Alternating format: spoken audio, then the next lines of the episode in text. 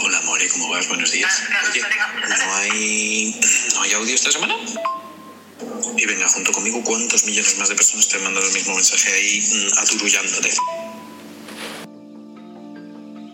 Esto es por si estás haciendo otras cosas y quieres que hablemos mientras tanto.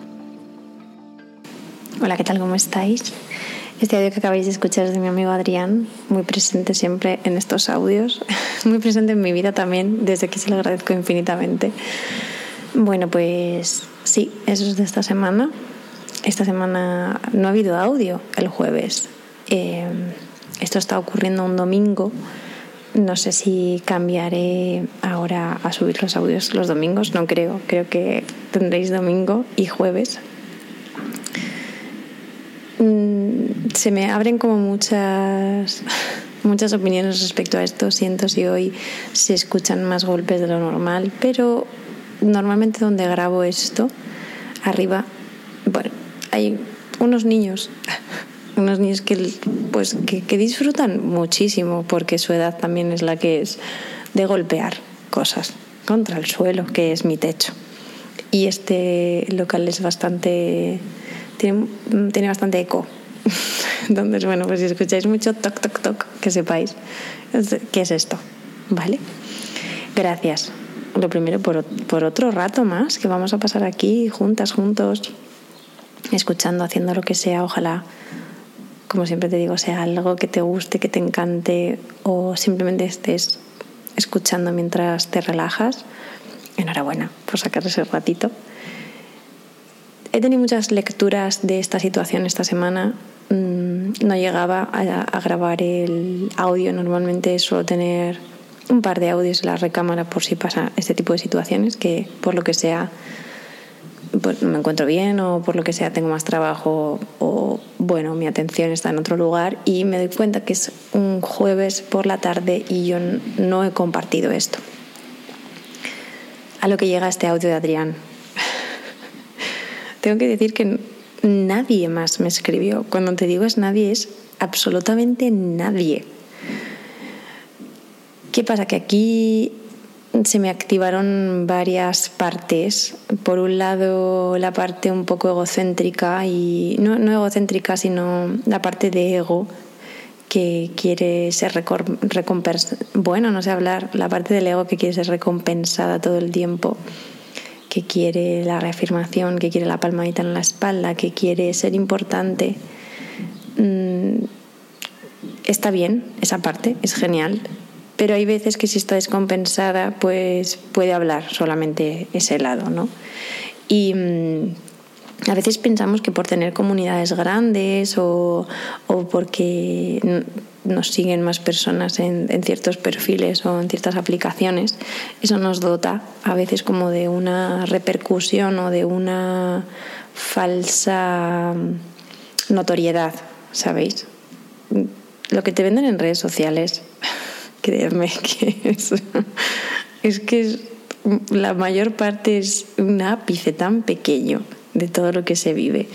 Yo estoy, ya lo sabéis, súper agradecida de la comunidad que tengo y de aquí parte todo lo demás, de aquí parte el sentimiento que yo no estaba encontrando, ¿no? Sabéis que, muchas veces os digo, ojo, eh, si lo escucháis, contadme, si lo escucháis, porque hay una parte de mí que necesita compartirlo y que necesita escuchar que por el otro lado hay alguien, ¿no? Si se cae un árbol en medio del, campo y no hay nadie, lo va a escuchar. Pues bueno, si ponemos una grabadora, sí, pero no me entendéis que, que a veces es como, lo estará escuchando alguien, alguien estará conectando con esto. Evidentemente recibo mensajes eh, de vez en cuando que me alegran un montón porque, porque siento que pues por lo menos está llegando a alguien y alguien está diciendo, está conectando con esto de alguna forma, ¿vale?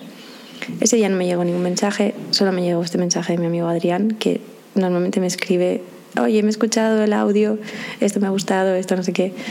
Y, y me puso un poco triste en el sentido de, jo, solo me ha escrito Adrián, ¿no? O sea, es como, realmente daría igual, ¿no? Que yo no estuvieses compartiendo esto. ¿Qué más da, no? Si realmente no no sirven, o sea, no da igual, no hay nadie que esté esperando que se suba, no hay nadie que, que tenga esa necesidad de escribirme y decirme, no has hecho ¿no? Lo, que lo que prometiste, no subiste el capítulo de esta semana.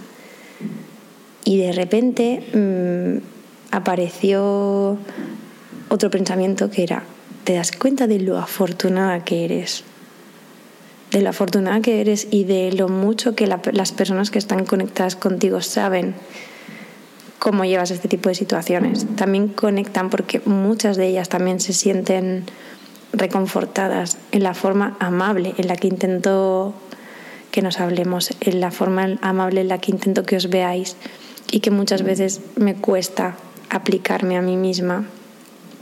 Y es, date las gracias. O sea, siéntete agradecida de que no haya nadie obligándote, no haya nadie presionándote, no haya nadie diciéndote, claro, es que como no has hecho esto, es como te comprometiste y no lo estás haciendo sino que solamente hay espera y solamente hay personas que, que, que saben cómo eres, que saben cómo actúas y en función de eso simplemente esperan y simplemente entienden y simplemente comprenden. No necesitan nada de lo demás. Lo demás solo lo necesito yo. Y, seguramente si tuviese esa presión, seguramente si hubiese recibido esos mensajes, ¿no? que igual en otra época de mi comunidad sí que recibía de, oye, no has subido esto, dijiste que lo ibas a subir y no has subido, oye, mm, no has compartido esto, ese tipo de comunidad ya no la tengo porque yo tampoco celebro ni yo tampoco eh, doy espacio a eso, ¿sabéis? Y eso es un gran triunfo porque las redes sociales es un mundo muy, mm, no te voy a decir tóxico, porque que también lo es, pero es, es un mundo bastante caníbal. Y mm, si te dejas llevar por él, llega un punto en el que no sabes discernir qué es obligatorio, qué, qué es impuesto, qué cosas estás eligiendo, si estás compartiendo porque quieres o no. Y eso es un lastre, dejas de, de querer hacer las cosas que realmente te gustan. A mí me flipa compartir, me encanta eh, mandarme mensajes con la gente, que la gente me cuente sus experiencias, poder ayudar, todo eso me flipa, me encanta, es la parte que más me conecta con mi parte artística realmente. Yo al final creo porque creo que de esa forma conecto con personas, también porque me gusta, pero, pero la conexión para mí es lo más importante. Hilando con esto, eh, el otro día en interpretación, sé que soy muy pesada, lo siento, hablando de mis clases de interpretación como si yo quisiese que os apuntaseis todo el mundo, ¿vale? A mí, a mí me ayuda mucho, me ayuda mucho porque siento que tiene mucha mucha concordancia con lo que vivimos, con lo que hacemos, es, hace mucho despejo con todas esas situaciones. Hicimos un, un ejercicio de improvisación muy bonito que lo diseñó Diego, nuestro profe de interpretación, en el que por parejas se trabajaba una de las personas, se mantenía mm, estática y otra persona de la pareja empezaba mm, a cuestionar cosas sin parar durante 5 o 10 minutos alrededor de la persona buscando el contacto visual en la que únicamente se establecían preguntas y me pareció un, un ejercicio tan liberador en muchos aspectos.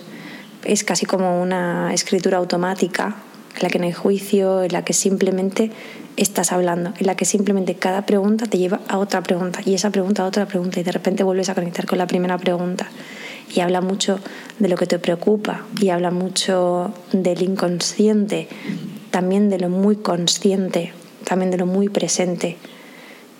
Y ahí me pregunté, ¿cuándo, ¿cuándo dejamos de hacernos preguntas? ¿Cuándo dejamos de tratarnos bien? ¿Cuándo, cuando veamos que, mm, que todo lo que hacemos, realmente, absolutamente todas las cosas que hacemos, las hacemos por primera vez?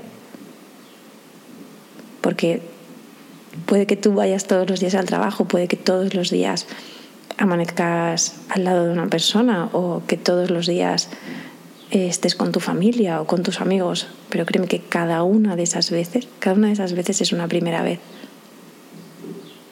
Y siento que nos tratamos con muy poca calidez, que nos tratamos como si no fuese nuestra primera vez, como si no fuésemos esos niños que están arrancando a andar y que necesitan de verdad una palabra de cariño, que necesitan de verdad un aliento y un apoyo y una mirada cómplice que te haga sentir que de verdad el siguiente paso lo vas a poder dar. Que no te vas a caer. Y que si te caes, como decía el personaje de Beltor Brecht, ¿no? que decía, estoy muy atareado porque preparo mi próximo error. Caigámonos. Ya sabéis que yo celebro mucho el error. Me encanta cada vez más. Y cada vez más siento que, que soy más consciente del error. Antes lo obviaba mucho, antes lo encerraba, antes lo, lo callaba, lo metía bajo la alfombra, en, un, en, una habitación oscura. Y ahora no me importa que, que esté por aquí, me echo un vistazo. Lo miro y digo, ah, hola, ¿qué tal? Estás aquí otra vez, ¿no? Genial. y y creo que es muy importante, de verdad, es muy importante que nos empecemos a tratar bien, que por lo menos lo hagamos en un porcentaje muy alto de nuestra vida, muy, muy alto, porque es lo único que, de lo que no nos vamos a arrepentir. De eso no nos vamos a arrepentir nunca, de tratarnos bien, nunca. Pero ¿cuántas veces te has tratado mal y luego te has sentido como el culo? ¿Cuántas veces has tratado mal a alguien en unas circunstancias en las que tú tampoco te sentías bien y luego te has sentido como el culo también. Mm, hablarnos bien es de, de, las cosas que más nos ayudan a aprender, de las cosas que más nos conectan con las heridas que tenemos del pasado y que no sabemos muy bien cómo enfrentar y que cada vez que hay un conflicto se vuelven a abrir y en canal y sangran y hay que curarlas otra vez, que echarles bien de betadine y decir otra vez esto, anda, esto ya estaba curado, no, my lady is here again. y de hecho, en una, en una charla que veía de, de un doctor que había hecho un montón de trabajos con personas pues que ya estaban en, en, sus últimas edades, por así decirlo, 80, 90, 100 años. El el 50% de la felicidad, decía él, em, es genética. Tenemos como un temperamento innato, que es el 10%, que viene dado por las circunstancias, y luego el 40% restante es la forma que podemos darle a lo que pensamos, a lo que sentimos. Pero hay un 50% de nuestra felicidad que es genética. es mogollón, pero es verdad que es mogollón también que solamente el 10% sea las circunstancias. Y el 40% restante, ¿qué hacemos nosotras y nosotros con eso? Es muy fácil decirlo, es muy fácil mmm, verbalizarlo, es muy fácil llevarlo a lo cerebral, a lo metódico. Complicado bajarlo al corazón muchas veces cuando estamos pasando por una temporada que es complicada o por una situación que se nos va de las manos. Pero es importante saber que los datos están ahí y que eso es así, ¿sabéis? Y ser conscientes de, vale, yo ahora mismo estoy manejando mi 40% así, pero soy consciente. Porque si no, eh, estamos completamente descolocadas. Yo siento que se me va el pincho de la ubicación mogollón de veces y lo tengo, bueno, pues orbitando en Saturno. y mientras mi cuerpo aquí, yo, bueno, pues ya, ya volveremos a hacer match, mi ubicación y yo. Pues los estudios estos que hacía este médico con personas de 80, 90 años, eh, les preguntaba, diferenciaban entre hombres y mujeres. Bueno, los estudios ya sabéis que normalmente son así. Eh, los hombres de 80 años de lo que más se arrepentían era de haber trabajado tanto y de pasar tan poco tiempo con la familia. Ya sabéis que ahora sigue siendo así. Eh, los cuidados normalmente están asignados a la mujer de forma, pues, bastante categórica, de forma bastante social. Y, y bueno, creo que ahora es un poco menos por cómo se estructuran también las familias, porque los modelos van cambiando. Es verdad que de lo que más se arrepienten es de no pasar en casa, porque todas y todos los que hemos crecido en los 80, 90, pues sabemos que ha habido muchas figuras maternas o paternas que pues no han podido estar en casa porque porque han tenido que dedicar mucho tiempo a los trabajos para poder sacar familias adelante.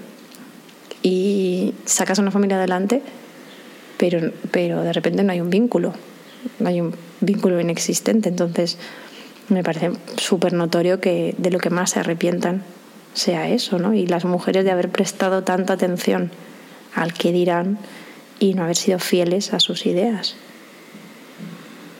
Que esto, claro, pues determina también algo muy generacional, evidentemente, pero algo que sigue siendo muy transversal y que nos atraviesa a nosotras también como mujeres en esta época y que en más de cuatro veces, cinco, seis, diecisiete, nos hemos arrepentido de no ser capaces de establecer no solo nuestros propios límites, sino de qué queremos proyectar, cómo lo queremos proyectar y si realmente lo que estamos proyectando es lo que queremos o es algo social, o es algo simplemente impuesto, es algo simplemente aprendido, es algo familiar.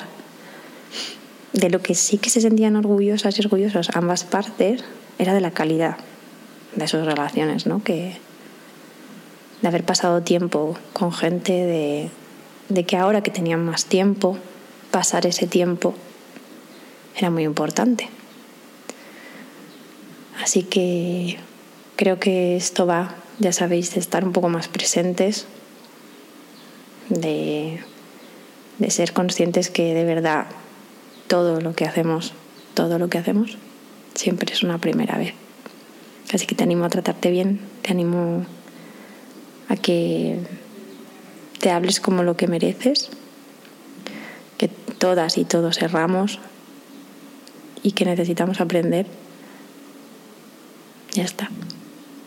Muchas gracias por este ratito, espero que te haya servido y que nos vemos pronto, cuando sea, ya sabes, pero por lo menos una vez a la semana. te quiero mucho.